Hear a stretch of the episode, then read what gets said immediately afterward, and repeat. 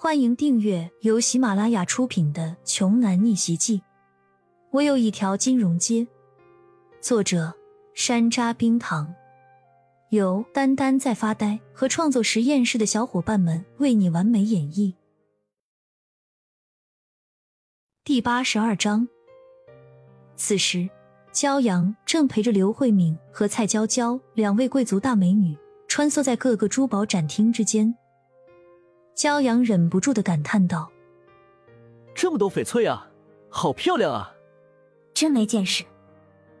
蔡娇娇摇了摇头，撇了一下嘴，小声吐槽了一句，然后对身边的刘慧敏耳语着说道：“敏敏，你带着他一起参观，实在也太掉价了吧？每个人对第一次见到的新鲜事物，应该大都是这种心情吧？没什么大不了的呀。”刘慧敏一副完全能够理解骄阳当下心情的态度。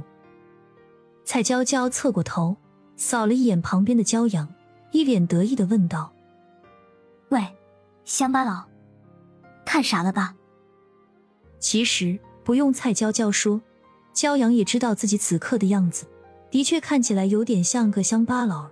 不得不承认，他从来没有见过这么多的金银珠宝、翡翠玉石，有的光芒四射。有的晶莹剔透，有的温软细腻，还有一些五颜六色的，更是耀眼夺目。骄阳看得有些眼花缭乱，目不暇接的。骄阳，我告诉你啊，这些都是小公司，位置都在最边缘的地方，真正的大公司都在中心位置。你看，敏敏家的展厅就在那儿。现在，你明白你和他之间的差距了吧？一边说着，三人就一起往刘氏珠宝公司此前预设的展厅位置那边走了过去。刘慧敏一边带路，一边为骄阳耐心的解释说：“骄阳，翡翠指的是硬玉，翠是绿色的，翡是茶红黄色的。我们炎夏一带很少能够产出这种橙色的硬玉，所以这个展会里很多公司展出的大部分玉石都是来自缅南地区那边。”而我们公司这个展厅里的米黄色玉石，则是我们炎下最著名的和田玉。和田玉属于软玉，与翡翠的质地不同。骄阳听得津津乐道，以前除了自己的父母，很少有人会这么详细的介绍这些东西。现在骄阳认识了庄九和刘慧敏，他感觉自己的人生确实正在发生着一些天翻地覆的改变。哎呀，敏敏。你和他说这些干什么？他又买不起，简直是浪费口舌。走吧，快带我去见见叔叔阿姨。还有，我快渴死了，可得去你家顶级豪华的大展厅里讨一杯好茶喝喝。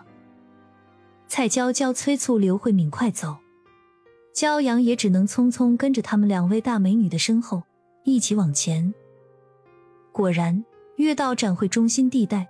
那些珠宝玉石的品质就越高，甚至骄阳还看到了有的展品标出了七八千万的天价，到底有多大的用处呢？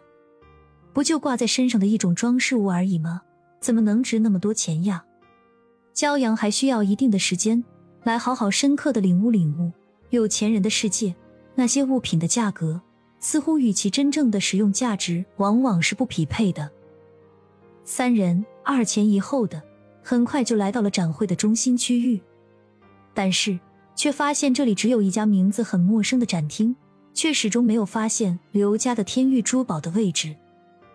蔡娇娇不明就里的问向刘慧敏：“咦，敏敏，每年你们家的展厅不都在这个老地方吗？怎么今年换位置了呢？”刘慧敏也是一脸的疑惑，很显然。他也不知道到底是怎么回事儿于是只好打电话询问自己老爸。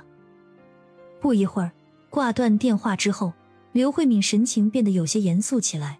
她对蔡娇娇说道：“走吧，娇娇，今年情况有变，我们家的展厅位置改到其他地方了。”本集播讲完毕，想听更多精彩内容，欢迎关注。丹丹在发呆。